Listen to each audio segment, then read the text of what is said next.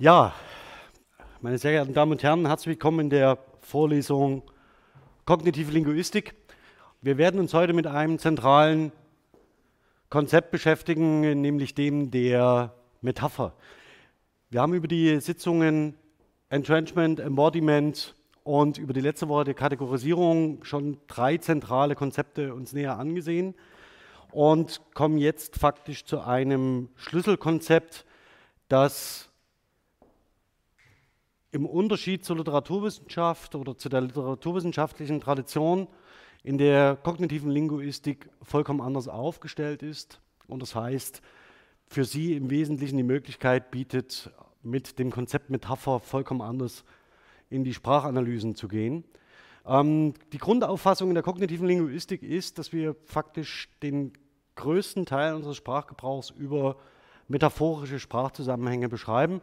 Und ein wenig deutete sich das schon an, dass wenn wir über Bühler gesprochen haben und die Origo und wir zeigen hier und dorthin und dahin, dass wir natürlich schon mit den ersten Verweisen, das heißt mit der ersten Deixis, die eben nicht lokal ist und eben nicht räumlich ist, bereits schon im metaphorischen Sprachgebrauch uns bewegen. Und wenn wir ähm, bestimmte Präpositionen benutzen, die eben keinen lokalen Bezug mehr anzeigen, sondern metaphorisch gebraucht werden, also in einem übertragenen Sinne, dass wir dann schon uns in dem Feld bewegen, ähm, in dem die kognitive Linguistik über Metaphern sprechen würde. Ähm, ganz kurz zum Einstieg vielleicht ähm, zu der Grundlagenliteratur dazu. Vieles wird anders empfohlen und äh, es gibt andere Publikationen, die man hier auch nennen könnte. Zweifelsohne gehört die Frame-Semantik von Alexander Ziem dazu, ähm, die man, auf die wir aber noch zu sprechen kommen werden äh, im Zusammenhang mit der Frame-Semantik. Aber zentral immer wieder, immer wieder, immer wieder Lakoff ähm, in diesem Bereich, der in seiner Monographie von 87 im Wesentlichen die Idee von äh, Johnson Lakoff 1980 ausbuchstabiert. Das ist das, die letzte Publikation äh, Metaphors We Live By, ähm, die dann auch 1999 nochmal aktualisiert wird. Aber zentral ähm, tatsächlich bleibt Lakoff äh, mit seinem Entwurf 87. Ähm, für den leichteren Einstieg, auch im Hinblick auf das politische Framing, ähm, dann die Arbeiten, die hierzulande in Übersetzung von Elisabeth Wehling erschienen sind und ihr recht essayistisch gehaltenes Buch zum politischen Framing. Das heißt, das sich sehr gut eignet, um in das Thema einzusteigen, aber natürlich auf die Ideen von Lakoff 87 zurückgeht. Ja, im Wesentlichen sehen Sie das, was Sie jetzt eigentlich nicht mehr verwundern sollte, eine Auffassung, dass Metaphern, also das heißt ein Sprachgebrauch, der nicht auf die Dinge rekurriert, sondern in dem übertragenen Sinne zu, äh, zu verstehen ist, ähm, dass diese aus konzeptionellen äh, Metaphern emergieren, das heißt Metaphern, in die sie die mehr oder weniger als Denkkonzepte äh, vorliegen. Und die sprachlichen Metaphern, die sie benutzen, emergieren aus diesen konzeptuellen Metaphern. Die konzeptuellen Metaphern wiederum emergieren im Wesentlichen aus körperlicher Erfahrung. Das heißt, der Erfahrung von heiß und kalt, hoch und tief, nah und fern, ähm, um nur einige wenige zu nennen. Und wir werden heute einige Beispiele durchdiskutieren. Und das ist eine der zentralen Auffassungen, also das heißt, aus der körperlichen Erfahrung resultieren konzeptuelle Metaphern und diese konzeptuellen Metaphern wiederum führen dazu, dass bestimmte sprachliche Metaphern ausgebildet, verwendet, verstanden und weiter ausgebildet werden. Ähm, Im Wesentlichen auch hier zentral das sogenannte Frequenz- und das Salienzprinzip. Also wenn wir aus dem Entrenchment herkommen, natürlich jede Erfahrung, die Sie machen, die Sie häufig machen, wird zu einer Verstärkung einer konzeptuellen Metapher führen. Auch wenn kleine Kinder in der Regel lernresistent sind, ist es so, anders als Tiere, ist es so, dass sie, äh, wenn sie heiße Herdplatten haben, äh, werden sie Kinder in der Regel nicht davon abhalten, 20 Mal drauf zu fassen. Ähm, und das ist eine körperliche Erfahrung. Je häufiger sie die machen, umso eher wird sich das ihnen in diesem Sinne metaphorisch einbrennen, dass sie möglicherweise, dass diese Herdplatte möglicherweise heiß ist.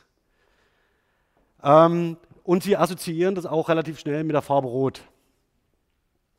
Das andere ist, dass Ereignisse, die singulär sind, also angenommen, Sie überleben einen Flugzeugabsturz, dass die äh, höchstwahrscheinlich ebenso einprägsam sind ähm, und konzeptuelle Metaphern hervorbringen, die wiederum sprachliche Metaphern bedienen.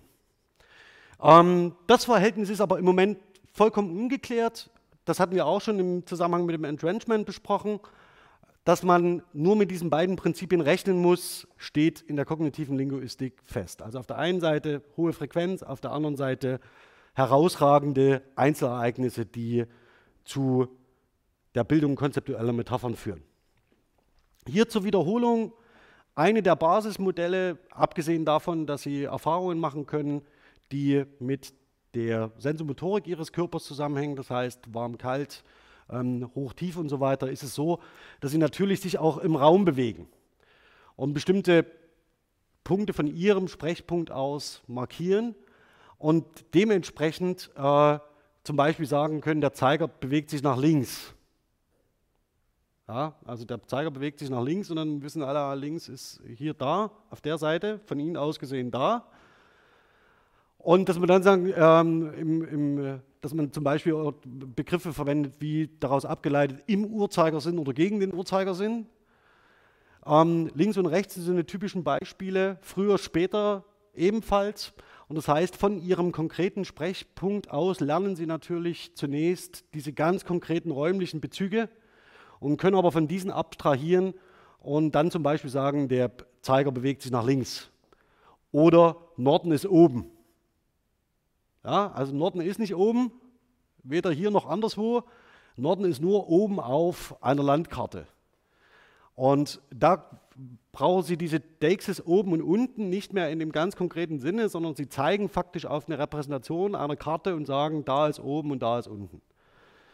Andere, also ältere Generationen, die mit einem, sagen wir mal so, in einer Zeit groß geworden sind, in der sie noch sehr viele Wege zu Fuß zurückgelegt haben, die würden zum Beispiel sagen, Norden ist unten.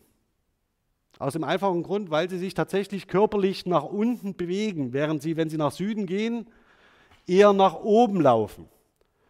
Das sorgt manchmal zwischen verschiedenen Generationen für Missverständnisse, wenn man sagt, ich, ich bin nach unten gefahren ähm, und meine damit von hier aus gesehen ans Meer.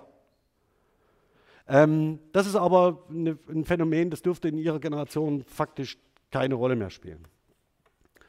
Das Ganze funktioniert natürlich auch mit zeitlichen Bezügen. Auch da ist es tatsächlich so, dass man bestimmte zeitliche Bezüge ähnlich referenziell gebrauchen kann. Und das sind die, die zeitlichen Bezüge, also temporale Bezüge, sind schon aus räumlichen Bezügen abgeleitet. Sie können zum Beispiel sagen, ich fahre nach Dresden. Sie können aber auch sagen, es ist bereits nach 3 Uhr. Und dieser temporale Gebrauch von nach ist faktisch aus dem lokalen äh, Bezug entstanden. Das ist diese typische Grammatikalisierungsrichtung. Nicht, dass ich ein Freund der Grammatikalisierungshypothese wäre, aber eine typische, bei Präpositionen kann man das sehr schön zeigen und illustrieren, dass faktisch aus dem primär lokalen Bezug nach und nach ein temporaler entsteht und dann ein modaler. Das ist so die typische Grammatikalisierungsrichtung bei Präpositionen, häufig auch mit Kasuswechseln verbunden. Ähm, aber deswegen hier nochmal auch die zeitliche äh, Präsentation. Das heißt, Sie können räumlich und zeitlich relativ schnell metaphorische ähm, sprachliche Äußerungen hervorbringen, die Ihnen nicht als primär als Metaphern erscheinen. Also im Literaturunterricht haben Sie da sowas wie Bild von, Abbild von, uneigentliches Sprechen. Sie sprechen in der Situation nicht uneigentlich, sondern Metaphern sind das, womit Sie leben. Ohne dass Sie darüber reflektieren müssen und permanent nachdenken müssen, meint er jetzt damit mit nach einen Ort oder eine Zeit. Das werden aber Fragen sein, die uns dann im Zusammenhang mit der Konstruktionsgrammatik interessieren. Das heißt, warum Sie überhaupt nicht auf die Idee kommen, es ist nach 3 Uhr lokal zu interpretieren. Sondern höchstens als Fremdsprachenlerner, wenn Sie die Sprache nicht beherrschen, ähm, erst lernen müssen. Dahinter steht ein Muster, ein Konstruktionstypus, der halt eben eine zeitliche Erstreckung andeutet. Ja, zur Metaphorisierung ganz kurz. Das heißt, wie stellt man sich das vor? Im Wesentlichen sind die Prinzipien identisch zu dem literarischen Modell. Das heißt, das kennen Sie, man spricht vom ähm, äh, Conceptual Mapping, also der Metaphorisierung, nämlich wenn Elemente aus einem Quellbereich auf einen Zielbereich übertragen werden und damit ein bestimmter Wahrnehmungsgegenstand besonders markiert ist. Das Ganze hatten wir im letzten Semester zum Thema Sprache und Politik. Also wenn Sie von der Festung Europa sprechen im Zusammenhang mit Migrationsbewegungen, dann ist es in der Regel so, dass Sie einen bestimmten Wahrnehmungsgegenstand auf eine spezifische Weise hervorheben und einen anderen eher nicht. Wenn Sie von der Flüchtlingskrise sprechen, das hat Anatol Stefanovic im Übrigen äh, sehr äh, prägnant ausgedrückt, ist die Frage, ist das die Krise der Flüchtlinge oder unsere? Ja, also wo ist eigentlich das Problem bei der ganzen Sache? Und wenn Sie eine bestimmte, einen Begriff, eine bestimmte Metaphorik ins Spiel bringen, ähm, dann ist es so, dass Sie einen bestimmten Wahrnehmungsgegenstand hervorheben können oder ausblenden können. Wie Sie aus dem Entrenchment wissen und aus dem Embodiment und aus der gemeinsamen Interaktion, die besteht, wissen Sie auch, dass Sie das Gegenüber prägen können, dass Sie faktisch durch die Äußerung die Weltwahrnehmung des anderen mitbestimmen. Deswegen ist es relativ problematisch, sich nicht über seinen eigenen Sprachgebrauch bewusst zu sein. Also das, was im Moment in den Massenmedien oder in den öffentlichen Medien passiert, Massenmedium ist auch schon so ein, da muss man schon ein bisschen aufpassen, ähm, ist zum Beispiel die Tendenz, auf jeden Newsbeitrag von Donald Trump zu reagieren. Es ist egal, was passiert, es wird immer sofort äh, rauscht im Blätterwald und alles wird durch, durchgejagt, durchgedreht durch den, durch den Wolf, ähm, in der Hoffnung, dass man ein aktuelles Thema präsentiert. Das ist nach, dieser Reflex ist absolut nachvollziehbar. Allerdings wird, dafür, wird da auch eine bestimmte Metaphorik bedient. Also es wird dann bestimmte, über bestimmte Konzepte gesprochen und im Moment die Diskussion in Jerusalem ist genauso eine Frage, wo man sich im Wesentlichen darum streitet, darf man jetzt Hauptstadt sagen oder nicht? Und wenn man Hauptstadt sagt, was meint man dann? Meint man Ost- oder Westjerusalem? Und wenn man Westjerusalem meint, gefährdet man dann den Friedensprozess oder nicht? Ähm, Prozess ist in dem Kontext übrigens ein sehr schönes Wort, weil es schwierig ist, bei, dem, bei der Situation im Nahen Osten von Prozess zu sprechen. Das ist eigentlich ein andauernder Kriegszustand. Aber das sei dahingestellt, auch das ist schon wieder ein metaphorischer Gebrauch, je nachdem, ob Sie sagen Prozess oder Zustand, sagen Sie im Wesentlichen etwas aus über die Welt und prägen die Wahrnehmung Ihres Gegenüber. Ja, weil er immer davon ausgeht, dass Sie intentional, absichtsvoll über Ihre Wahrnehmung sprechen oder Ihre Wahrnehmung thematisieren. Ähm, das wäre der Punkt, Metapherngebrauch bestimmt die Wahrnehmung auch des Gegenübers.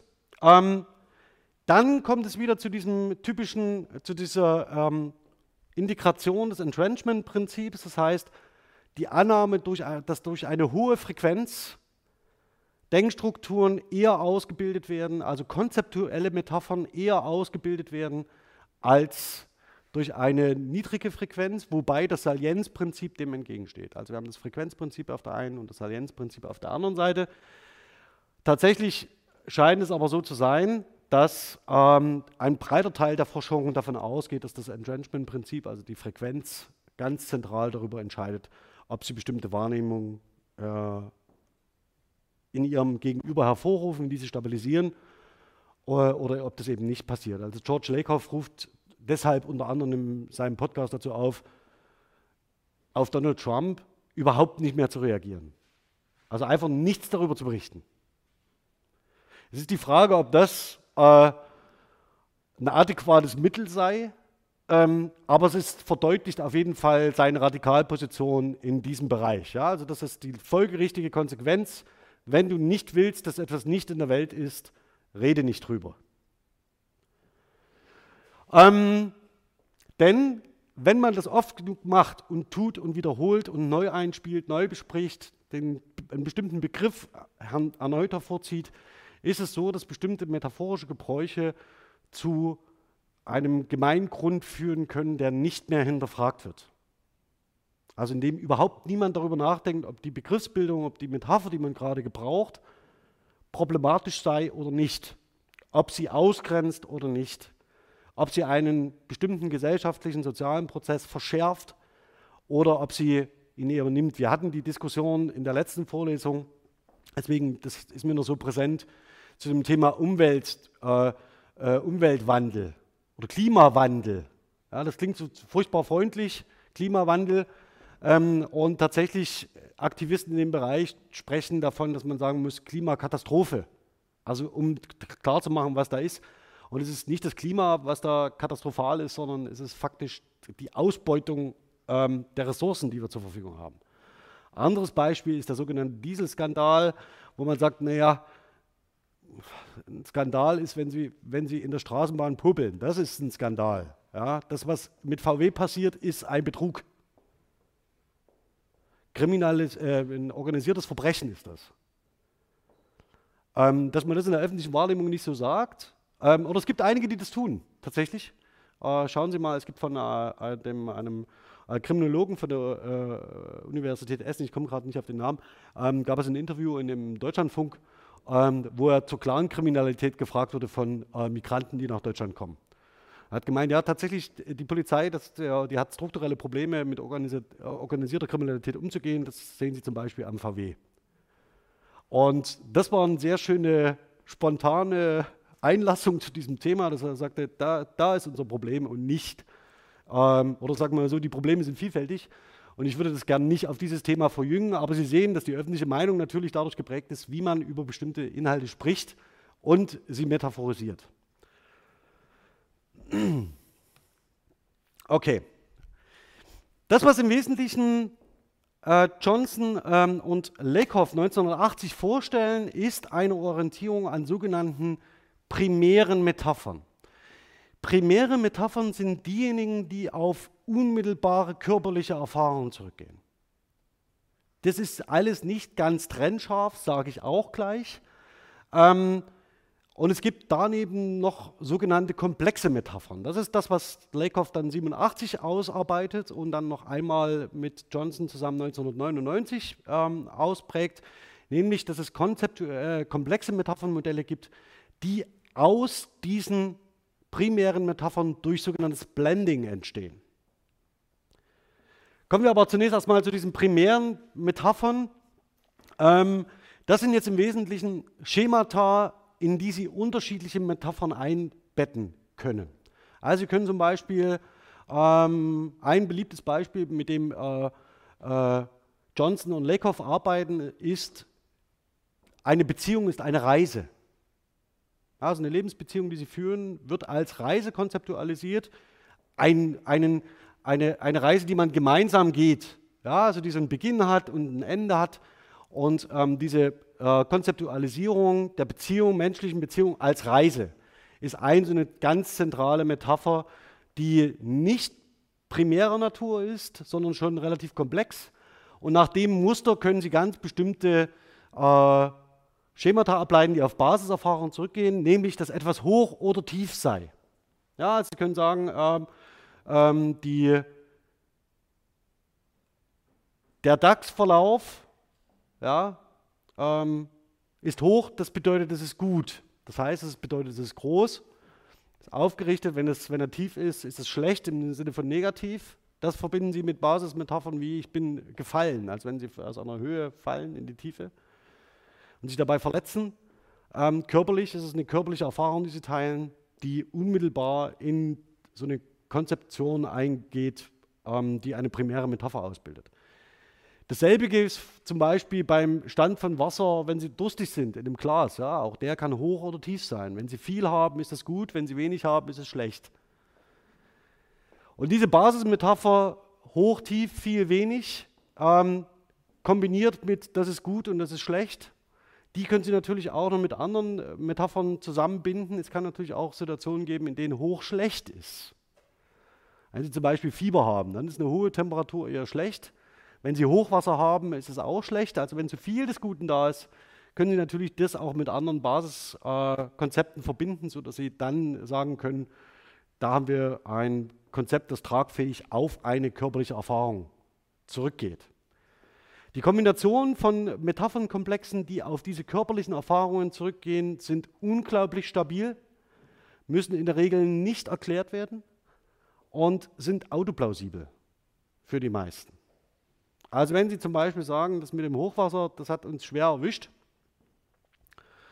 dann ist es so tatsächlich, dass ihr Gegenüber aus eigener körperlicher Erfahrung von hoch und tief, viel und wenig, gut und schlecht, vermutlich relativ ohne Erklärung versteht, was sie damit meinen.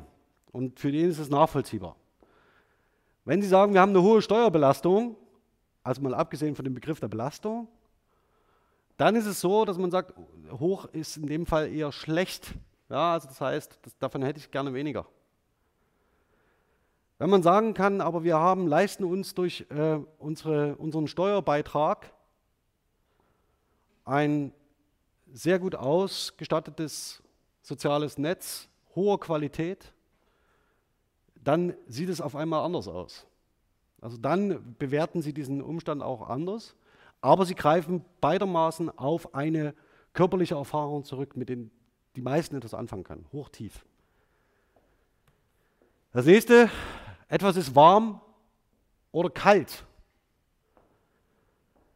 In der Regel wird zwischenmenschliche Nähe, ähm, der Kontakt zwischen Personen als warm beschrieben. Das heißt also, Nähe ist Wärme. Intimität ist Wärme. Beziehung, Nähe in einer Beziehung, in einer nahen Beziehung ist warm. Es gibt zum Beispiel den Begriff, des, äh, man sei gefühlskalt. Das ist genau das Gegenteil. Also dann ist, existiert keine Nähe, sondern Ferne.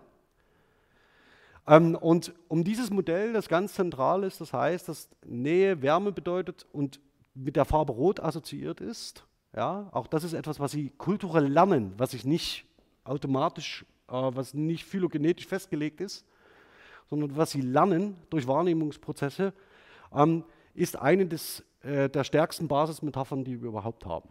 Also das heißt, die Definition von Wärme als gemeinsame Bindung zueinander. Das führt dann auch so weit, dass Sie mit bestimmten Farbkodierungen im Alltag äh, konfrontiert werden, die Sie nicht zwingend hinterfragen. Also rot, rot ist warm, blau ist kalt. Ähm, das ist etwas, was Sie auch mit bestimmten, wo bestimmte Farbassoziationen aus Ihrem näheren Umfeld, aus Ihrer körperlichen Erfahrung heraus direkt für diese Basismetapher gebraucht werden. Und Sie würden erst anfangen, das zu merken, wenn man diese Farben tauschte. Also, ja, dann, wenn sie sich, wenn sie sich richtig verbrennen, ähm, weil sie ja, verbrennen, weil sie kaltes Wasser äh, brauchen und die Farben oder die Mischbatterie vertauscht ist, dann ist es so, dass sie bemerken, dass sie faktisch auf dieses, dass ihre Erwartung enttäuscht wird, weil ihre Basismetapher, die sie dafür zu verwenden, zu das zu erkennen, ähm, sie da in die Irre geführt hat. Das haben, das haben Sie vielleicht manchmal den Eindruck, wenn Sie Fahrstuhl fahren, äh, dass Sie nicht wissen, ob ein Fahrstuhl nach oben oder unten sich bewegt. Also versuchen Sie krampfhaft äh, Zeichen dafür zu finden, wohin der Fahrstuhl fährt. Ähm, dafür hilft man Ihnen, indem man faktisch eine Leiste anbringt, auf der Sie nachvollziehen können, wo oben und unten ist. Und in, indem man Ihnen möglicherweise durch äh, die Fahrtrichtung anzeigt weil sie es körperlich nicht zwingend spüren. Ähm, nur äh, durch die Anzeige ist es tatsächlich so, dass man ihren Wahrnehmungsprozess so steuern kann, dass sie nicht an einem Phänomen leiden, was man mit Motion Sickness bezeichnet. Ähm, weil ihr Gehirn und ihre Wahrnehmungsorgane nicht in der Lage sind, zu orten, wie sie sich bewegen. Wenn Ihnen das beim Autofahren so gehen sollte im Übrigen, ja, also wenn Sie beim Autofahren das Gefühl haben, Sie können nicht lesen daneben, dann ist es also ein erstes Anzeichen dafür, dass Sie ähm, für diese Art der Wahrnehmungstäuschung sensibel sind. So, das nächste, auch zentral, XY ist wie eine Familie. Die Familie ist faktisch die Kerneinheit ihrer Sozialisation, egal welchen Geschlechts die Familienmitglieder sind. Ja, es ist vollkommen gleich. Ähm, es geht im Wesentlichen nur um diesen engen Zusammenhalt, dem wiederum die Basismetapher ist warm zugrunde liegt. Das sind Menschen, mit denen sie direkt in Verbindung stehen. Ähm, das können Sie übertragen auf alles andere. Sie können sagen zum Beispiel, eine Nation ist wie eine Familie. Mit unserer äh, Bundeskanzlerin als Mutti. Ja, also da haben Sie dieses Konzept Familie direkt auch als Ausdruck expliziert. Ähm, das ist etwas, was ähm, ein ganz gängiges, äh, eine ganz gängige Metapher ist, dass sie eine Nation als Familie äh, ähm, deklarieren oder auch, dass sie ein Haus als Familie äh, deklarieren, also eine Hausgemeinschaft, oder dass sie die Nation als Haus postulieren oder sagen, die Universität ist faktisch wie ein Gebäude konzeptualisiert. Das sind aber schon Erfahrungen, die von dieser primären Metapher weggehen. Das heißt, wenn Sie sagen, die Nation ist wie eine Familie, dann haben Sie schon eine komplexere Metapher, die nicht mehr zwingend nur auf die Basiserfahrung zurückgeht, sondern möglicherweise auch andere Metaphern wie die Nation ist ein Gebäude, die Organisation ist eine Struktur und so weiter mit erfassen. Zentral mit diesem Konzept ist verbunden natürlich auch, wenn Sie sagen, das ist Familie, also das sind die Menschen, mit denen ich mich nahe umgebe, die gehören zu mir. Verbunden ist die Idee, dass es Menschen gibt, die nicht dazugehören. Also ähnlich wie bei Hoch und Tief, warm und kalt, ist es so, dass Sie sagen können, das ist Familie und das sind andere. Wenn Sie jetzt feststellen, dass in Ihrem Umfeld Menschen leben, die anders aussehen als Sie, ist es ein ganz normaler menschlicher Prozess. Das können Sie, äh, der Begriff dafür wäre, den hätte ich bei der letzten, in der letzten Vorlesung sagen sollen, der Diskriminierung. Diskriminierung hat hier nichts damit zu tun, dass Sie anderes abwerten, sondern dass das Diskriminieren ein notwendiger Akt ist, um Dinge voneinander zu unterscheiden. Also das heißt, Sie müssen irgendwann mal entscheiden, ob Sie auf einem Stuhl sitzen oder auf einem Tisch. Oder ob vor Ihnen ein Wolf steht oder ein Hund. Und diese Unterscheidung leisten Sie nicht nur begrifflich, sondern auch konzeptuell. Und das, was Sie da machen, um zu kategorisieren, ist diskriminieren. Das heißt, Sie unterscheiden das eine vom anderen. Und so gehen sie auch mit Menschen um. Sie unterscheiden, ob bestimmte Menschen eher zu ihnen gehören oder eher woanders hin. Und diese Diskriminierung, das heißt diese Differenzierung zunächst ohne Wertung, wird im, ist ähnlich stark äh, wie ähm, andere Basiserfahrungen, die sie machen ähm, und prägt sie ähnlich stark. Jetzt ist natürlich, wenn Sie sich den äh, öffentlichen Diskurs im Moment anschauen, wenn es um Migrationsbewegungen geht, wenn man sagt, Hoch, hoch ist gut und viel ist gut, aber es darf bitte vom eigenen sein. Ja, also hoch ist gut, wenn wir viel Geld haben und viel vom eigenen haben, dann ist gut. Wenn die anderen viel haben, dann ist schlecht. Da haben wir wenig, das ist eher suboptimal. Und jetzt gibt es Menschen, die im öffentlichen Diskurs postulieren, es kommen andere zu uns, die nicht zu uns gehören. Also für die nicht das äh, Konzept Familie funktioniert. Und das sind viele. Und wir sind wenige. Zapfen Sie faktisch zwei Basiserfahrungen an, konzeptuelle, die bei den meisten sofort greifen, weil sie verstehen, was das Problem ist, ohne sich dessen bewusst zu sein. Also sie reflektieren darüber nicht. Und wenn Sie das jetzt oft genug wiederholen, schleift sich der Eindruck ein, wir haben äh, einen Anteil äh, von Zuwanderung von 97 Prozent. Also 3 Prozent äh, der Bevölkerung ist noch muttersprachlich Deutsch aufgewachsen, 97 Prozent dann nicht. Dass die tatsächlichen Zahlen vollkommen andere sind, also dass wir äh, im lächerlichen einstelligen Bereich liegen, im Bereich der Zuwanderung, ähm, zeigen alle Umfragen, können Sie schauen, da wurde neulich eine, ich weiß nicht, in der Zeit oder im Spiegel, die vermutete Zuwanderung oder der vermutete Anteil an Zuwanderung, und der lag überall zweistellig, 16, 17, 20, 25 Prozent. Und dagegen wurden die tatsächlichen Zuwanderungszahlen gehalten, das waren 3, 4, 5 Prozent ähm, an Zuwanderung. Das heißt, wenn Sie diesen Eindruck verstärken, können Sie dadurch durch sprachliche Mittel noch zusätzlich ähm, für eine bestimmte Wahrnehmung, eine bestimmte Wahrnehmung erzeugen, ähm, die nicht gedeckt sein muss durch Fakten. So, das nächste, auch eine sehr bekannte äh, Metapher. Da kommen wir aber allerdings schon aus dem primären Bereich heraus, wenn Sie nicht selbst in Kriegshandlungen verwickelt sind. Jeder von Ihnen wird aber Streit kennen. Wer mit Geschwistern aufgewachsen ist, wird wissen, dass er nicht nur einmal, sondern vielleicht zweimal an scharfkantigen Gegenständen gerade so vorbeigekommen ist und nicht sein Augenlicht oder seine Ohren verloren hat. Ähm, wenn das äh, für die, die das nicht der Fall ist, werden sie vielleicht trotzdem in anderen äh, Situationen in Streitereien geraten sein, die auch durchaus mal körperlich werden können. Das heißt, sie sind durchaus mit Gewalt vertraut. Und zwar nicht nur in dem körperlichen Sinne, sondern auch in dem psychischen Sinne. Das heißt, auch Gewaltformen können auch psychisch sein. Und diese Erfahrungen gehen ein in ein Konzept, das man paraphrasieren könnte als Krieg. Das Ganze können Sie natürlich noch sehr viel höher hängen. Also das heißt, die kriegerischen Auseinandersetzungen zwischen Gruppen, die kriegerischen Auseinandersetzungen zwischen Nationen. Da ist der Begriff Krieg, dafür ist der Begriff Krieg eigentlich reserviert. Ähm, und Sie können bestimmte Dinge konzeptualisieren als kriegsähnlich. Das sind zum Beispiel auch ein typisches Beispiel, das Lakoff Johnson bereits ähm, 1980 äh, ausmachen, also neben die Beziehung ähm, äh, äh, ist Nähe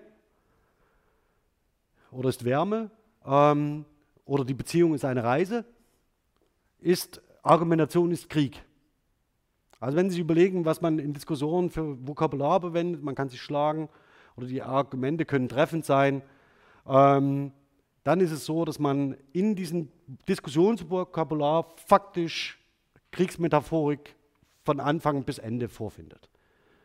Das sind ähm, Übertragungen, die da eine Rolle spielen. Ja?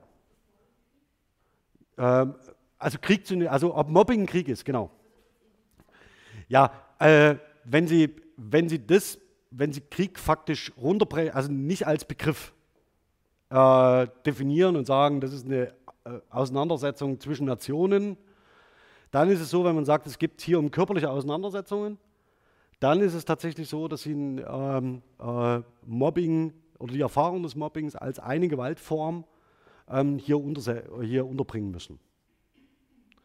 Ähm, die Forschungen dazu sind relativ frisch, ähm, laufen aber ähm, auf Hochtouren, also bezüglich des Mobbings, des Cybermobbings und so weiter innerhalb der Linguistik.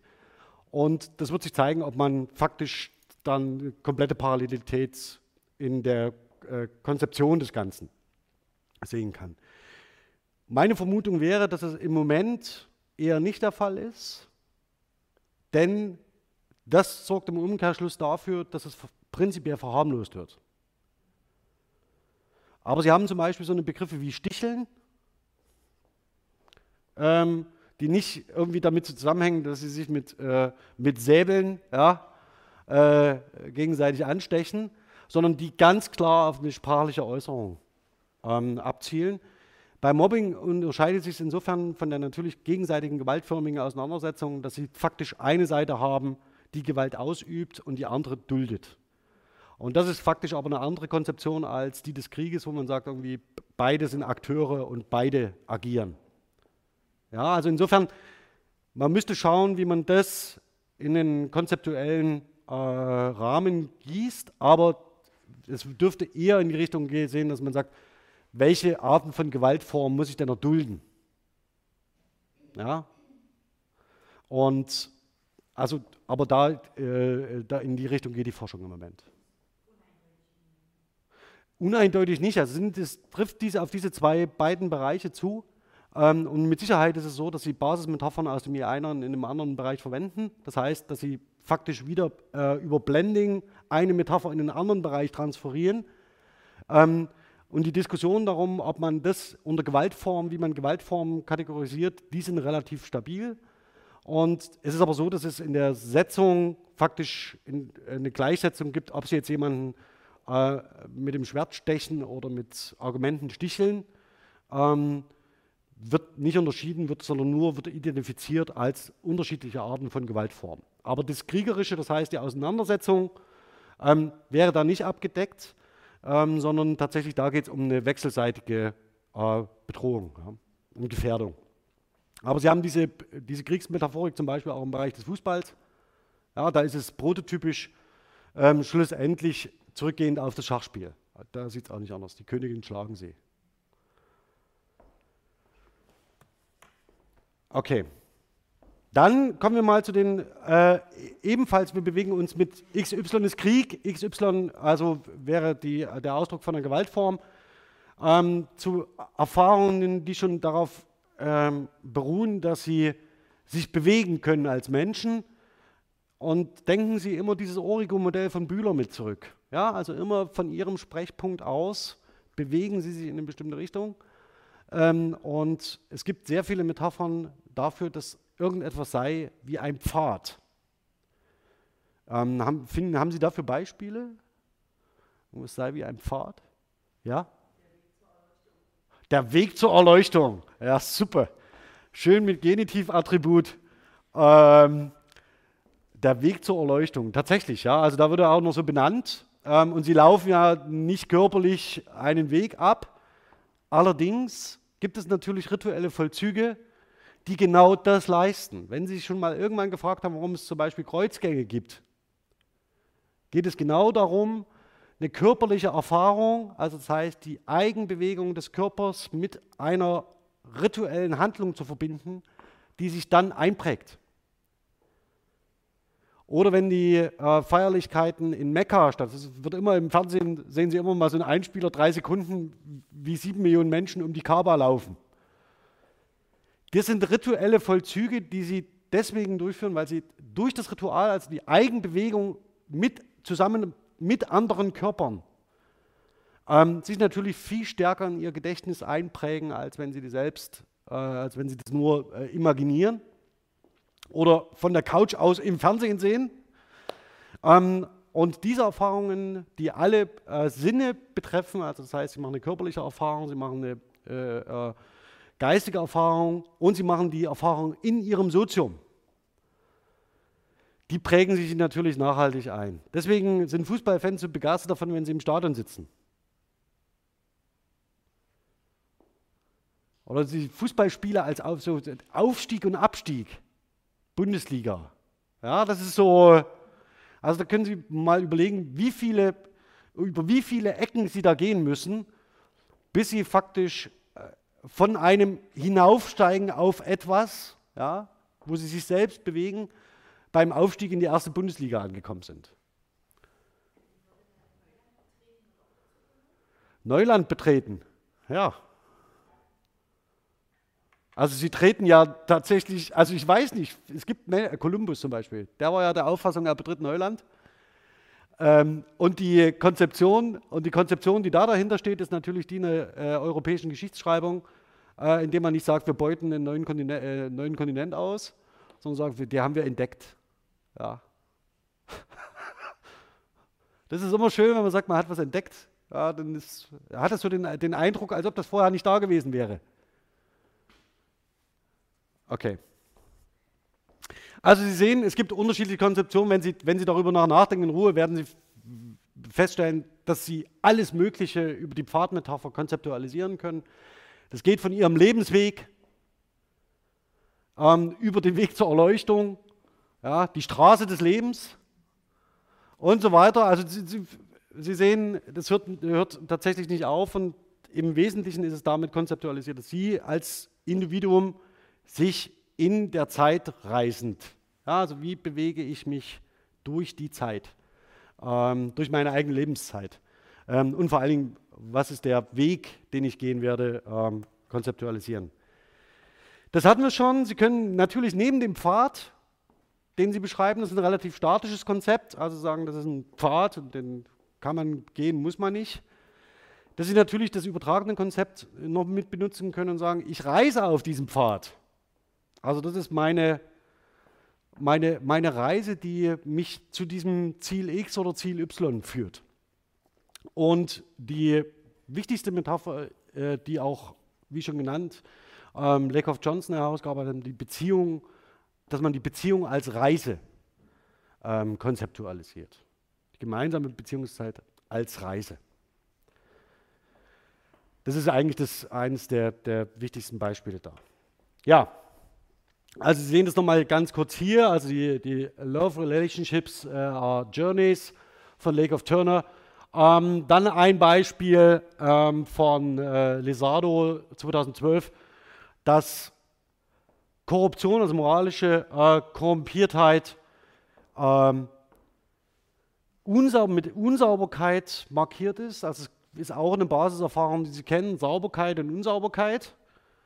Ähm, und wenn Sie äh, ein Verbrechen begehen, der Sumpf des Verbrechens, ja, in dem Sie knietief stecken können, ist mehr oder weniger ein Ausdruck dieser, nicht nur dieser Unsauberkeit, ja, in der Sie da stehen, sondern gleichzeitig auch ähm, der Sumpf selbst schon metaphorisch über, im übertragenen Sinne als das Unerkennbare, das, das Gestrüpp, wo im Wesentlichen schon eine Metapher dahinter steht, sowas, dass sie eine Basiserfahrung von hell und dunkel.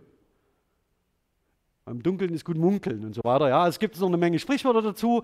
Ähm, Im Wesentlichen, die Ihnen das anzeigen. Ja, also wenn Sie etwas nicht sehen können, dann können Sie eigentlich immer relativ sicher sein, dass da Dinge passieren, die Sie lieber lassen sollten. Ähm, und das ist faktisch eine, äh, auch eine Basiserfahrung, die Sie haben, die Sie sofort autoplausibel übertragen können. Und die vor allen Dingen, wo Ihnen nicht erklärt werden muss, was jetzt eigentlich das, de, der Haken ist. Das letzte ist, ähm, auf das ich jetzt hier noch hin, hinweisen will, ist ähm, ähm, Understanding is Seeing. Also das heißt, dass Sie bestimmte Wahrnehmungsprozesse und bestimmte Wahrnehmungskonzepte ähm, assoziieren mit Verstehensprozessen. Das immer und immer und immer wieder bemühte Beispiel ist Begreifen. Ja, das Verb begreifen, was jetzt nichts mit Sehen zu tun hat im Wesentlichen, aber auf einen ähnlichen Wahrnehmungsmodus abzielt, nämlich dass sie faktisch durch das Anfassen von Dingen,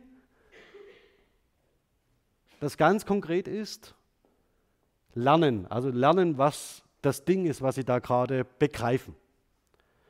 Und das Ganze wird ähm, in eine Metapher umgeblendet, in der sie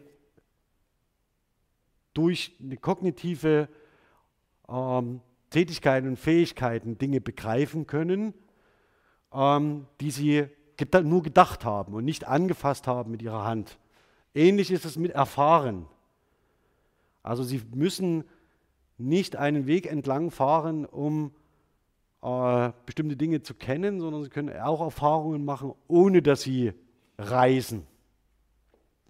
Also das ist eine ähm, typische Metapher, die häufig in der Forschung benannt wird. Ja, also nochmal zurück zu dieser Basisunterscheidung. Also Basisunterscheidung, primäre Metaphern sind die, die auf körper, unmittelbare körperliche Erfahrungen zurückgehen. Das ist aber nicht trennscharf zu diesen komplexen Metaphern zu verstehen. Äh, die Beispiele hier auch noch einmal zusammengefasst in GIPS, das ist der Artikel, den wir ähm, aus dem Handbuch für kognitive Linguistik für diese Sitzung, den ich da empfehlen könnte. Der ist ein bisschen schmal und sehr äh, praktisch orientiert. Das heißt, er hilft Ihnen auch, wie Sie Metaphern in Texten zum Beispiel aufspüren können und so weiter. Sehr handfest und praktisch. Deshalb aber hier in der Zusammenfassung gut geeignet. Wenn Sie sich aber mit dem Metaphernkonzept auseinandersetzen wollen, müssen Sie in Lakoff Johnson schauen. Das ist einfach äh, der Fall.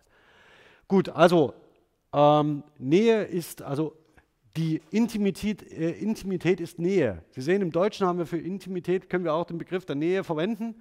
Und Nähe zwischen Menschen ist ja nicht räumlich konzeptualisiert, sondern äh, als Intimität. Und das Ganze rührt natürlich auf einer körperlichen Erfahrung. Dann ein sehr schönes Beispiel, Schwierigkeiten sind Gräben, also die man überwinden muss.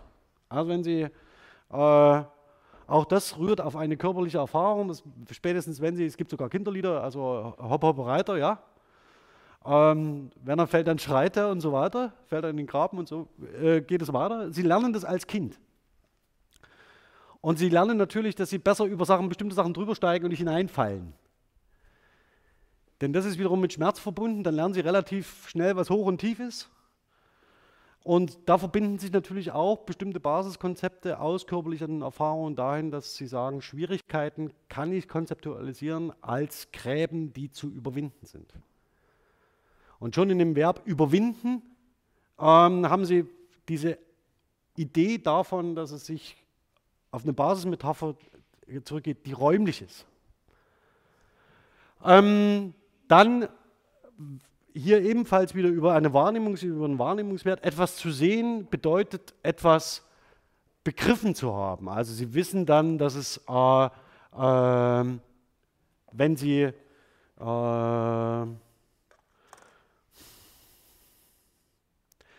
zum Beispiel, wenn Sie sagen, ich habe den äh, äh, Zug gesehen, ja, also dass Sie dann sagen, ich hab, weiß, was es ist.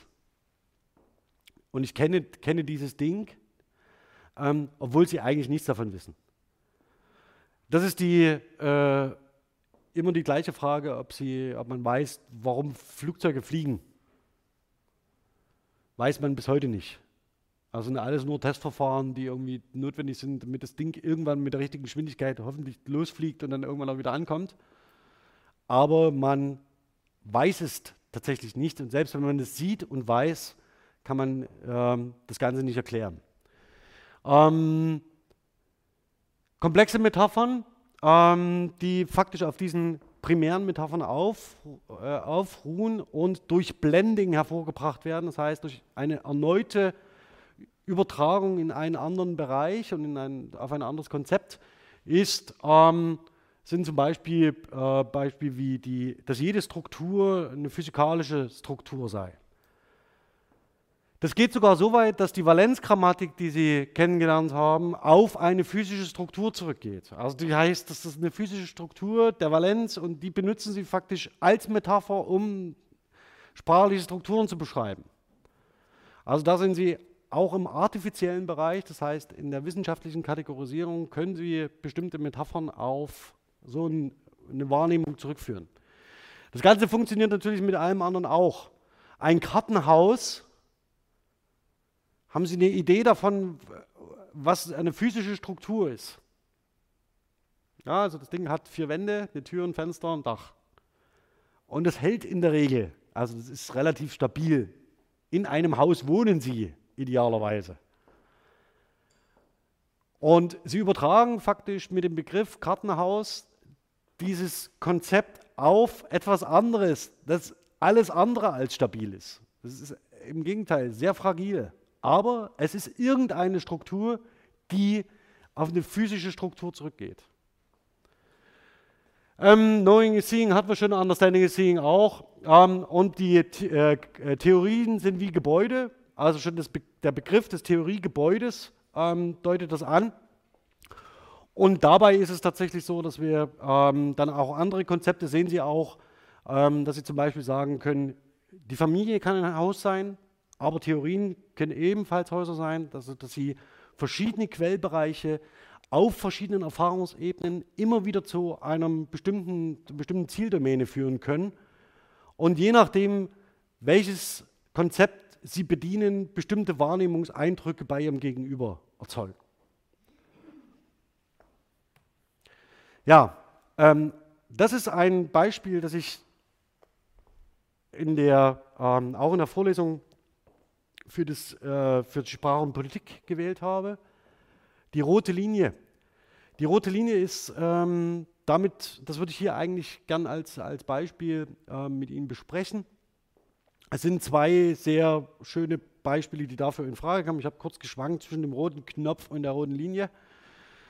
Ähm, der rote Knopf ähm, geht mehr oder weniger aber auch in dieses Konzept der roten Linie ein. Ähm, das kennen Sie als eine Metapher für, ja, für was? Was ist die rote Linie? Ja? Der rote Faden, aber wenn ich die rote Linie meine, dann ähm, sowas wie die rote Linie darf, ja?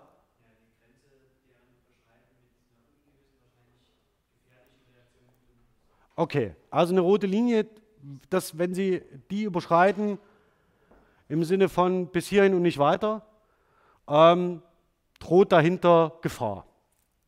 Ja, also das wäre äh, ein Konzept, das hören Sie in der, in der Politik relativ häufig, wenn es zu Drohungen im diplomatischen Bereich kommt.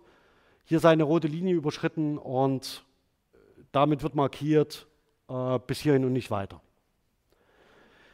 Das Konzept der roten Linie baut natürlich auf bestimmten Basismetaphern auf. Das heißt, die Farbe Rot werden Sie erstmal werden Sie erstmal kennen. Sie wissen auch, dass wenn in dem Zusammenhang gesagt wird, eine Linie darf nicht überschritten werden, sind wir in ähnlichen Bereichen wie ähm, die Überschreitung von Gräben und so weiter. Das heißt, da haben wir auch ein Konzept, das nicht konkret gemeint ist. Das heißt, es ist keine Linie, die auf dem Boden ist und dann treten Sie drüber und dann wird es gefährlich, sondern tatsächlich eines, das wie die Schwierigkeiten ähm, nicht konkret als Graben oder als Linie oder als Grenze konzeptualisiert ist, sondern es ist schon ein übertragenes Konzept, eine komplexe Metapher.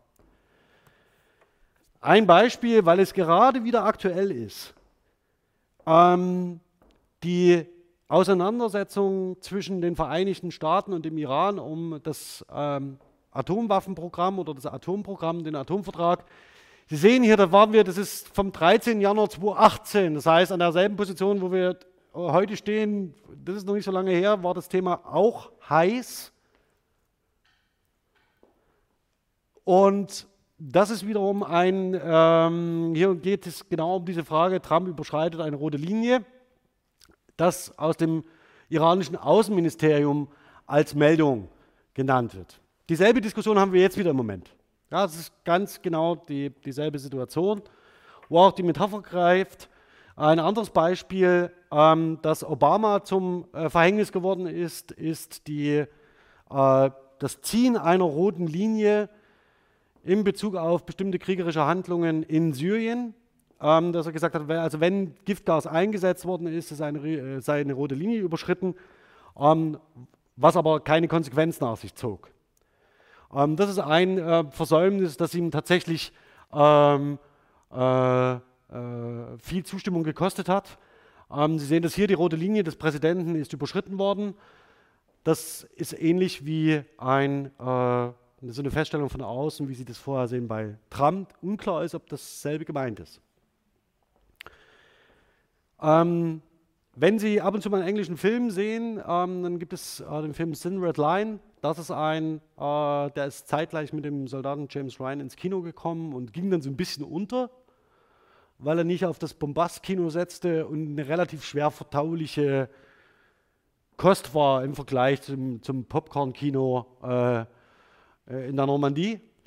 Ähm, nichtsdestotrotz wird hier dieser Titel ähm, eingesetzt, also die, die dünne rote Linie, ohne dass über diesen Titel im Film irgendetwas gesagt wird. Also es wird nicht klar, was damit gemeint ist. Und im Deutschen heißt der Film auch der schmale Grat. Also da übernimmt man faktisch diese Metapher nicht, ähm, obwohl sie sich gut angeboten hätte. Es, äh, der Film ist aber wirklich eine Empfehlung. Also wenn Sie ihn noch nicht gesehen haben, schauen Sie ihn sich an.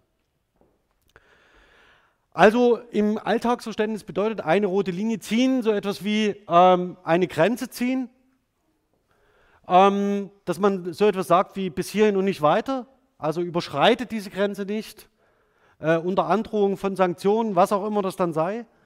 Das nächste ist, dass man mit ähm, der roten Linie zum Beispiel eine imaginäre Grenze meint, die nicht überschritten werden kann oder sollte, also wo diese Aspekte schon ineinander geblendet werden und dass man etwas auf keinen Fall zulassen kann. Also das heißt, dass da ein Bereich benannt ist, der möglichst geschützt bleiben sollte oder der höchste Gefahr bedeutet. Was man im Englischen oder Amerikanischen damit meint, auch das sind ähm, öffentliche Meinungen, damit sehen Sie schon genauso gut, dass Sie, äh, was meint bitte die rote Linie in einem bestimmten Zusammenhang? Und Sie sehen Antworten darauf aus einem öffentlichen Nutzerforum. Die rote Linie meint, dass man etwas exkludiert. Also ich zeige das vielleicht mal schnell. Wir gehen mal davon aus, XY sei Familie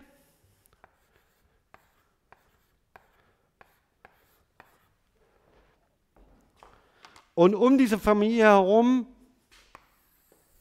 ziehen sie eine Grenze und sagen, ich meine im Wesentlichen alles das, was hier draußen ist.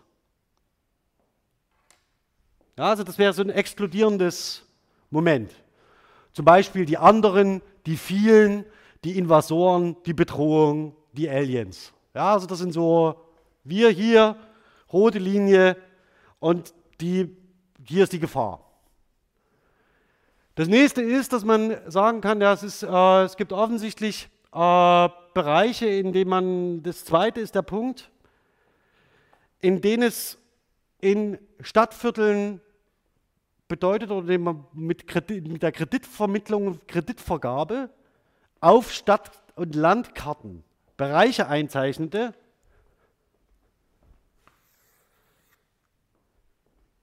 in denen Menschen wohnten, an die man Kredite nicht vergeben sollte. Also das heißt, auch das ist ein Exklusionsprinzip. Ja. Wir stehen hier draußen, hier sind die Guten, die bekommen Geld. Und hier sind die, die nichts kriegen sollen. Und da bekommt er das Geld nicht zurück. Also es ist faktisch genau dasselbe Prinzip, auch wenn natürlich hier die Mehrheit eine bestimmte Gruppe eingrenzt und damit aber exkludiert. Das ist faktisch, auch wenn es zunächst anders klingt, dasselbe Prinzip und ist faktisch ein Sprachgebrauch, der historisch nachweisbar ist. Das heißt, wenn man etwas mit einer roten Linie eingekreist hat, hieß das, da gibt er bitte kein Geld hin, das seht ihr nie wieder. Dann haben wir den Punkt, dass wir, ähm, das ist relativ interessant, nämlich, dass wir sagen, es gibt so etwas wie eine äh, Linie, das ist eine gefährliche Linie. Ähm, wenn ich die überschreite, dann wird es kritisch. Sie sehen also, das hat gar nichts mit diesem Konzept zu tun. Also das exkludierende Prinzip sagt nur, wir hier, da ist die Gefahr, da ist die Grenze. Der Bereich meint, wenn ich eine Linie ziehe und von dieser Linie und diese überschreite, also auf einem Pfad, ja, dann wird es schwierig. Dann wird es gefährlich. Das, Sie sehen, also das sind, ähm, wenn man jetzt so zunächst konkret darüber nachdenkt, ja, was könnte damit gemeint sein mit dieser roten Linie, haben wir also faktisch schon drei unterschiedliche konzeptuelle ähm, äh, Momente, die dahinter stehen. Also hier ist wieder vom Einkreisen die Rede, hier wird eingekreist und hier wird überschritten. Das sind also drei vollkommen unterschiedliche Dinge. Und Sie sehen im Wesentlichen, äh, das nächste Beispiel ist, äh, wenn äh, man ein Auto in den roten Bereich fährt, also in den roten Drehzahlbereich, dann gefährdet man die Maschine, also den Motor. Das ist ein Modell, was im Wesentlichen diese Überschreitung einer Linie metaphorisch auf den Tacho überträgt. Also das ist selbst schon wieder eine komplexe Metapher dafür, für das Überschreiten einer, einer Linie. Also wenn, wenn, du mich, wenn du mich bedrohst und ich über diese Linie schreite, dann passiert Schlimmes und diese, diese Übertragung schon aus diesem, mehr oder weniger aus diesem Konzept des Krieges oder der, der, der Gewaltanwendung auf einen Tachometer übertragen. Ähm, ja, und all das führt im Wesentlichen zu dieser Sch Schlussmarkierung. Ähm, schlussendlich ist es egal, es ist irgendwas Verbotenes, ähm, bitte tu es nicht. Aber im Wesentlichen haben wir schon drei ganz unterschiedliche, ganz unterschiedliche Bereiche. Sie sehen, wenn, ich, wenn man das hier mit dem Tacho noch macht, hätten wir das, das Tachometer. Und dann haben wir den, den roten Bereich. Und wenn Sie, das, äh, wenn Sie in diesen Bereich kommen, dann wird es gefährlich. Die Frage ist also tatsächlich, ist möglicherweise, ja, Entschuldigung?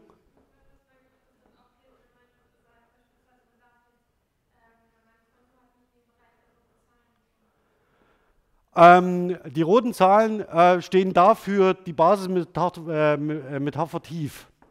Also rot und, und schwarz ähm, äh, im Sinne von äh, dem, dem, dem, Positiven, dem Negativen. Wenn, wenn, man sagt, man darf nicht in die roten Zahlen kommen, ähm, ist damit verbunden, äh, sind die Erfahrungen niedrig schlecht. Ja. Ähm, funktioniert aber, also hat jetzt mit der Metapher nichts zu tun, aber es funktioniert faktisch als Metapher ganz genauso nach demselben Muster. Okay, also das heißt, diese vier unterschiedlichen Konzepte stehen dahinter. Ähm, eines meiner Lieblingsbeispiele äh, da aus Pulp Fiction, ähm, da geht es genau um diese Diskussion, dieser, äh, dieses Rennwagen, diese Rennwagen-Metapher. ähm, ich bin ein Rennwagen und ähm, ähm, du hast mich schon im roten Bereich. Also wir sind schon faktisch hier. Das bedeutet, er, also ähm, äh, Vincent benutzt eine Metapher, die aus einem konkreten Sinn auf einen neuen Bereich geblendet worden ist und damit eine komplexe Metapher ist, nämlich ursprünglich, ich, wenn du diese Linie überschreitest, dann wird es gefährlich, auf dieses Tachometer zurück an seine eigene körperliche Konstitution. Das heißt, du hast mich schon so in einem so roten Bereich, dass ich jetzt wütend bin und äh, platze.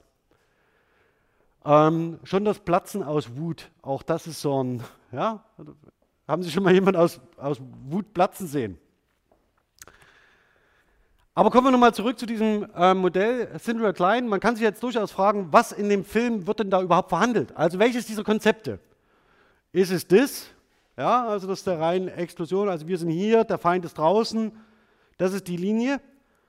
Ist es dieses? Also das heißt, dass die Gefahr eingekreist wird mit einer roten Linie, dass alle so zornig sind, dass sie faktisch schon die rote Linie überschritten, äh, die rote Linie überschritten wurde. Oder bewegen wir uns in dem Bereich? Also, dass wir sagen, wir sind so kurz davor, die rote Linie zu, in den roten Bereich zu kommen und gleich wird es heftig. Ähm, man mag erwarten, dass es eines von diesen Phänomenen ist. Gemeint jedoch ist das. Ähm, und das äh, macht im Schluss endlich den ähm, Status dieses Films als sogenannten Antikriegsfilm. Das ist immer schwierig in der kognitiven Linguistik, wenn Sie wissen, dass durch das Zeigen und Sagen von Gegenständen auch immer durch die Negation eigentlich der Gegenstand bedient wird. Insofern ist jeder Kriegsfilm natürlich immer ein Kriegsfilm, selbst wenn er mit dem Label Antikriegsfilm bezeichnet wird. Das Konzept ist nämlich folgendes. Dieser Film geht zurück auf, eine, auf ein Gedicht, ähm, oder dieser Titel, dieses, dieses Label Thin Red Line geht zurück auf ein Gedicht von Kipling, Tommy 1890, in Bezug auf den Krimkrieg. Und es geht da um, die, äh, um das heroische, um das Besingen der heroischen Leistungen eines Infanterieregiments. Ähm, und Sie sehen das hier, dass in den, in den, äh, im Chorus immer wieder Silhouette Line of, of Heroes ähm, benannt wird. Und im Wesentlichen geht es da um eine Linie der Verteidigung, die ziemlich rot aussah. Denn es sind, ist ein schottisches Infanterieregiment, Garderegiment gewesen, das natürlich in roten Uniformen kämpft. Und diese äh, konkrete Erfahrung. Das heißt, wir haben ein Infanterieregiment, das faktisch einen Angriff zurückhält, also eine Verteidigungshaltung einnimmt. Genau das, diese, diese Konzeption wird faktisch zur Basis der Metapher. Allerdings vermutlich nur im, Anglo, äh, im englischsprachigen Raum, nicht im US-amerikanischen. Ja, also das heißt, im US-amerikanischen Raum sind wir eher auf dem Bereich und hier. Ähm, zeige ich Ihnen aber gleich. Ja, das ist die dünne Linie, rot, die dünne rote Linie, die als Verteidigungslinie konzeptualisiert ist. Nun ist der Grimm, ja, Entschuldigung.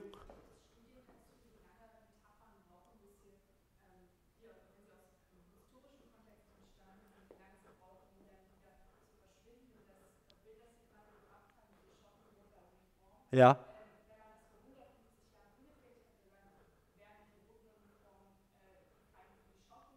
Ja. Ja, ja, natürlich. Also äh, das ist, was man daran ziemlich gut zeigen kann. Ich mache vielleicht das Bild nochmal zurück. Ähm, es ist jetzt nicht so, dass ich in kriegerischen Auseinandersetzungen, ähm, die immer relativ äh, äh, einprägsam sind für, die, für das öffentliche Gedächtnis, irgendjemand mit Ruhm bekleckert. Und hier geht es im Wesentlichen darum, dass ähm, eine russische Kavallerie schottische Infanterie angegriffen hat. Und beide Seiten haben auf der Krim unendlich, äh, äh, unendliche äh, Opfer hinnehmen müssen, also weil man nicht in kriegerischen Auseinandersetzungen gestorben ist, sondern an ansteckenden Krankheiten. Also das heißt, was sich, die, was sich die europäischen Großmächte auf der Krim geleistet haben in der Mitte des 19. Jahrhunderts, hat in der Form erst den Ersten Weltkrieg möglich gemacht, so wie er dann gelaufen ist, weil man auf der Krim gelernt hat, äh, was man alles falsch machen kann. Und je nachdem, wo natürlich eine bestimmte Metapher geprägt wird, wird natürlich ein bestimmter Wahrnehmungseindruck erzeugt. Mit der Metapher ist nicht verbunden, dass rein objektiv und neutral die Schotten die Guten sind. Nur haben sie eben halt die Metapher geprägt. Und das heißt, also Sieger machen nicht nur Geschichte im Sinne von, dass sie Geschichte schreiben, sondern Sieger machen eigentlich auch ganz gern Metaphern. Und je nachdem, welchen Metaphern Sie gebrauchen, ist es da natürlich so, dass Sie ein bestimmtes Ereignis in einem bestimmten Licht ausstellen und dieses Licht auf den Wahrnehmungsgegenstand, die Bewertung über diesen Gegenstand ganz massiv prägt. Und diese Metapher der dünnen roten Linie, also ähm, Großbritannien hat auf der Krim nichts gewonnen, nur verloren. Mal davon ganz abgesehen, dass man sich wirklich fragen kann, was sie da gesucht haben. Aber sei es drum.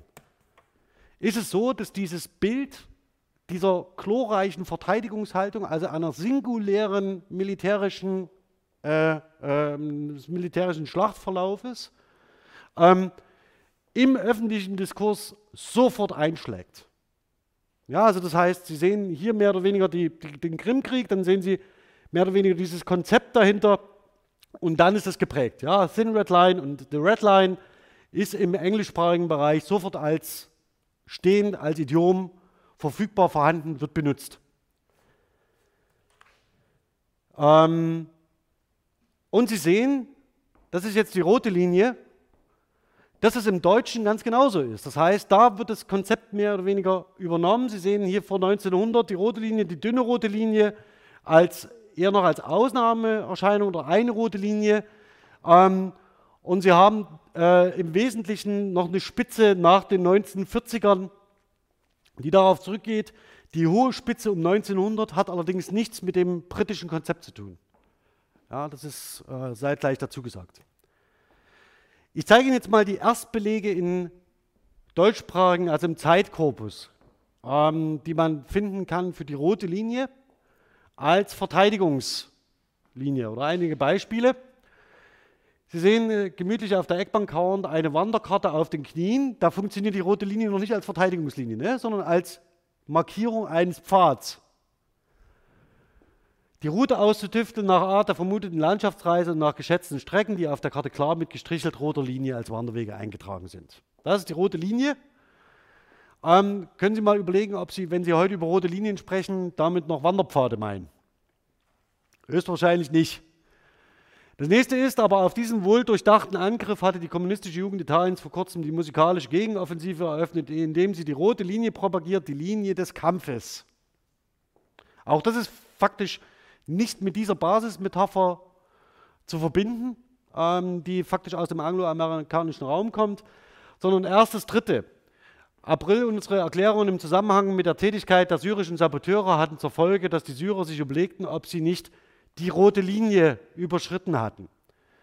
Das ist ein Konzept noch nicht so eingebracht ist in den öffentlichen Diskurs, erkennen Sie eigentlich immer ganz gern daran, dass es markiert ist. Das heißt ausgezeichnet, wie hier die rote Linie. Derjenige, der das übrigens sagt, ist ein britischer Offizier. Also der bestens, bestens mit den äh, Metaphern in seinem eigenen Militär vertraut ist. Und Sie sehen hier, es ist auch genau dieses System, ja, die Syrer sich überlegten, ob sie nicht die rote Linie überschritten hatten. Das heißt, wir haben hier eine Kombination daraus, daraus und eine kriegerische Auseinandersetzung, die darauf beruht. Gemeint ist hier nämlich die rote Linie der Briten. Also das heißt die Verteidigungshaltung. Also wir haben im Wesentlichen, wenn wir über Konze äh, Metaphern nachdenken, zwei zentrale Konzepte. Das eine ist, dass Sie eine rote Verteidigungslinie haben, die faktisch als Grenze fungiert für etwas, das Sie schützen. Also Sie konzeptuell, äh, konzeptualisieren dieses Gebiet, das schützen Sie. Die rote Linie ist die Verteidigungslinie. Sie haben aber im umgekehrten Bereich ähm, auch eine, einen Gebrauch, der darauf hindeutet, dass man eine rote Linie überschreiten darf und dann wird es gefährlich, brandgefährlich. Und das ist auch gemeint mit einem metaphorischen Gebrauch. Du hast mich als, als Rennwagen im roten Bereich. Genau das ist gemeint. Also das heißt, man überschreitet die rote Linie und danach ähm, gibt es eine, einen Wutausbruch. Ähm, auch der Ausbruch im Übrigen als Metapher. Daneben das Bild von dem sogenannten roten Knopf, selbst der ist wiederum Metapher. Das heißt, dass sie faktisch mit dem Überschreiten der Linie in den roten Bereich kommen und damit eine unvorhersehbare Reaktion hervorführen. Und grundsätzlich, auch wenn das im Sprachgebrauch nicht reflektiert ist, ist natürlich immer die Meinung, welches Konzept damit gemeint ist. Also wenn Sie sagen, ob, wenn äh, wir die Anfangszitate haben, Obama hat die rote Linie über, sieht die rote Linie, die rote Linie des Präsidenten ist überschritten. Konzeptualisiert er sich dann als Verteidiger, der faktisch versucht, eine Aggression zurückzuhalten? Oder ist er derjenige, der im roten Bereich ist und kurz davor ist, eine kriegerische Handlung auszulösen? Und bis heute ist nicht klar, was gemeint ist, wenn jemand diese Formulierung verwendet. Das hat im Zusammenhang mit Trump äh, auch in den Vereinigten Staaten zu einer Diskussion darüber geführt, äh, welche rote Linie denn Obama denn nun gemeint haben könnte. Eher die oder eher die. Ähm, und das ist tatsächlich nie aufgelöst worden und ist jetzt mit Trump immer ab und zu mal wieder in der Diskussion. Schlussendlich ist es egal. Also im Endeffekt ist es vollkommen gleich, ob sie faktisch als Verteidiger ähm, in der kriegerischen Auseinandersetzung stehen oder ob sie als Aggressor über eine Linie gehen.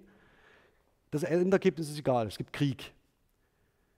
Das Entscheidende aber ist, auf welcher Seite sie sich sehen, also ob sie eher als Verteidiger äh, sprechen oder als Angreifer. Das geht wieder direkt zurück auf Bühler und die Origo, das heißt direkt auf eine eine Manifestierung ihres Sprechpunktes. Das Schöne an der Metapher ist, dass man es nicht entscheiden kann.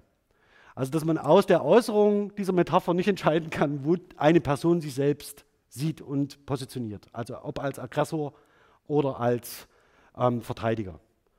Ähm, vermutlich ist es so, dass in den Vereinigten Staaten ähm, in der Regel äh, noch diese Aggression dahinter steht. Und auf der ähm, englischen sprachigen Seite, also jenseits des Atlantiks, ähm, eher die Verteidigerposition markiert wird. Deswegen auch die Verwunderung, was denn Obama gemeint haben könnte mit der roten Linie, die in Syrien überschritten sei. Ja, die dünne rote Linie ähm, ist also eine, ein Modell, das im Wesentlichen, das haben Sie jetzt, das Bild haben Sie die ganze Zeit gesehen, ist im Wesentlichen ein Bild, das sinnbildlich geworden ist für die Markierung kriegerische Auseinandersetzungen, die tatsächlich bestimmte Entwicklungen äh, beschreiben, die auf der Kippe stehen. Ähm, heute ist es ein bisschen abgeschwächt, das Ganze. Das heißt, es werden permanent rote Linien gezogen und überschritten, ähm, worüber man aber eigentlich froh sein kann. Das heißt, dass eine Metapher von ihrem eigentlichen Ursprungszielbereich ähm, abgelöst wird und in weitere komplexere äh, Metaphern äh, eingegossen wird, sodass wir irgendwann auch den kriegerischen Bereich verlassen. Zu wünschen wäre, dass man zum Beispiel irgendwann auch eine rote Terminlinie überschreitet. Also eine Deadline. Ähm, wegen Deadline im Übrigen. Ja, das ist so, äh, niemand erschießt sie, wenn sie einen Aufsatz äh, äh, verspätet einreichen, oh, da wäre ich schon oft, oft gestorben. Ähm, aber das Modell, was dahinter steht, ist genau natürlich dieses. Und der Punkt ist an der Sache, dass wir möglicherweise in dem Bereich sind, wie bei der Übertragung von allen Metaphern, dass diese natürlich ubiquitär werden, dann auf andere äh, Bereiche ähm, ausgedehnt werden und dann äh, setzt sich im Sprachgebrauch eine neue Metapher durch, die wieder diese scharfe Grenzziehung markiert.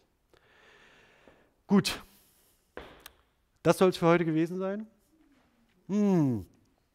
Ähm, ich wünsche Ihnen sehr schöne Pfingsttage, eine schöne Pfingstwoche Und wir sehen uns dann in 14 Tagen hier wieder mit dem Einstieg in die Frame-Semantik. Das heißt, wir kommen dann zu dem Punkt, dass wir sagen, wir verlassen die Grundlagenbeschreibung verschiedener Themen, also bestimmte Themenkomplexe, die nicht alle sind. Wir könnten noch sehr viel mehr, ähm, äh, sehr viel mehr beschreiben. Ähm, eines wäre zum Beispiel das Construal, also das heißt die Perspektivierung von Wahrnehmungsgegenständen. Aber ich denke, dass wir das auch im Zusammenhang mit der Frame-Semantik äh, der, und der kognitiven Grammatik noch nachholen können. Und das sind dann im Wesentlichen drei theoretische Ansätze, die in sehr praktische linguistische Tätigkeit münden, ähm, die Sie dann hoffentlich auch für die eigene Arbeit einsetzen können. Das heißt also Frame-Semantik, kognitive Grammatik und Konstruktionsgrammatik. In diesem Sinne einen schönen Nachmittag.